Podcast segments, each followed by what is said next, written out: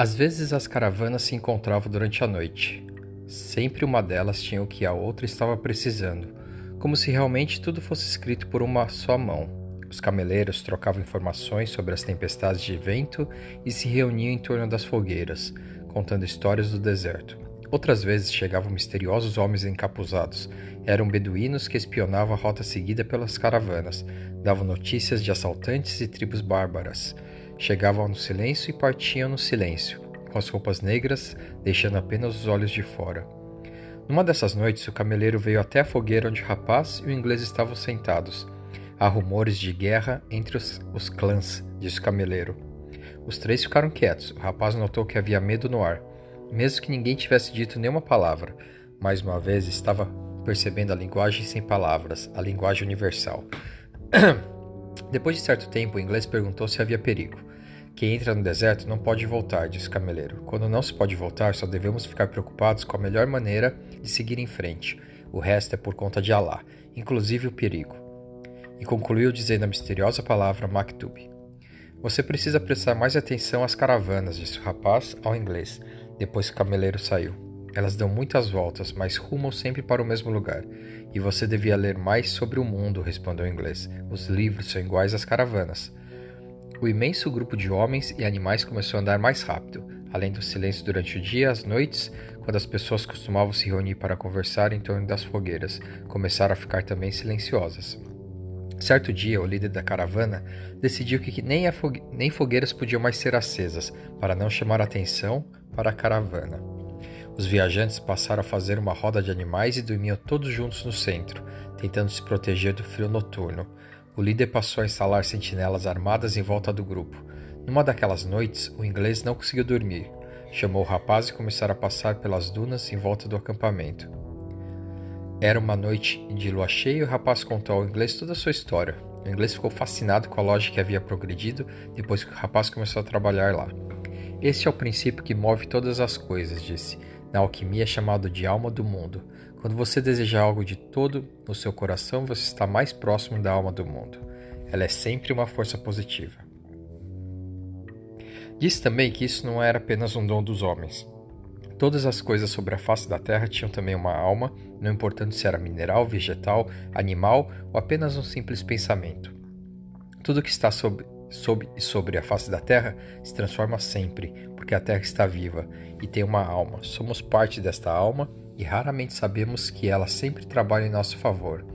Mas você deve entender que na loja dos cristais até mesmo os vasos estavam colaborando para o seu sucesso.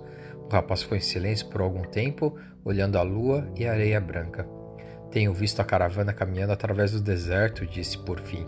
Ela e o deserto falam a mesma língua, e por isso ele permite que ela o atravesse. Vai testar cada passo seu, para ver se está em perfeita sintonia com ele, e se estiver, ela chegará até o oásis. Se um de nós chegasse aqui com muita coragem, mas sem entender essa língua, ia morrer no primeiro dia. Continuar olhando a lua juntos. Essa magia dos sinais, continuou o rapaz. Tenho visto como os guias leem os sinais do deserto e como a alma da caravana conversa com a alma do deserto. Depois de algum tempo, foi a vez do inglês falar. Preciso prestar mais atenção à caravana, disse por fim, e eu preciso ler seus livros, acrescentou o rapaz. Eram livros estranhos, falavam em Mercúrio, Sal, dragões e reis, mas ele não conseguia entender nada. Entretanto, havia uma ideia que parecia repetida em quase todos os livros. Todas as coisas eram manifestações de uma coisa só. Num dos livros, ele descobriu que o texto mais importante da alquimia tinha apenas poucas linhas e havia sido escrito numa simples esmeralda. É a tábua da esmeralda, falou em inglês, orgulhoso por ensinar alguma coisa ao rapaz. Então, para que tantos livros? Para entender essas linhas, respondeu o inglês, sem estar muito convencido da própria resposta. O livro que mais interessou ao rapaz contava a história dos alquimistas famosos. Eram homens que tinham dedicado sua vida inteira a purificar metais nos laboratórios. Acreditavam que se o metal fosse cozinhado durante muitos e muitos anos, terminaria se libertando de todas as suas propriedades individuais, e em seu lugar sobraria apenas a alma do mundo. Esta coisa única permitia que os alquimistas entendessem qualquer coisa sobre a face da Terra, porque ela era a linguagem pela qual as coisas se comunicavam. Elas chamavam essa descoberta de grande obra, que era composta de uma parte líquida e uma parte sólida. Não basta observar os homens e os sinais para descobrir essa linguagem? perguntou o rapaz. Você tem mania de simplificar tudo, respondeu o inglês irritado. A alquimia é um trabalho sério, precisa que cada passo seja seguido exatamente como os mestres ensinaram. O rapaz descobriu que a parte líquida da grande obra era chamada de elixir da longa vida e curava todas as doenças, além de evitar que o alquimista ficasse velho, e a parte sólida era chamada de pedra filosofal. Não é fácil descobrir a pedra filosofal, disse em inglês. Os alquimistas ficavam muitos anos nos laboratórios olhando aquele fogo que purificava os metais. Olhavam tanto o fogo que aos poucos iam perdendo todas as vaidades do mundo. Então, um belo dia, descobriam que a purificação dos metais havia terminado por purificar a eles mesmos. O rapaz se lembrou do mercador de cristais. Ele havia falado que tinha sido bom limpar seus vasos para que ambos se libertassem também dos meus maus pensamentos. Estava cada vez mais convencido de que a alquimia poderia ser aprendida na vida diária. Além disso, falou em inglês, a pedra filosofal tem uma propriedade fascinante. Uma pequena lasca dela é capaz de transformar grandes quantidades de metal em ouro. A partir dessa frase, o rapaz ficou interessadíssimo em alquimia. Pensava que com um pouco de paciência poderia transformar tudo em ouro. Leu a vida de várias pessoas que tinham conseguido. Helvétius, Elias, Fulcanelli Geber eram histórias fascinantes.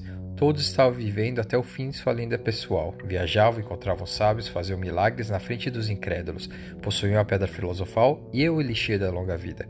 Mas, quando queria aprender a maneira de conseguir a grande obra, ficava completamente perdido. Eram apenas desenhos, instruções em código, textos obscuros.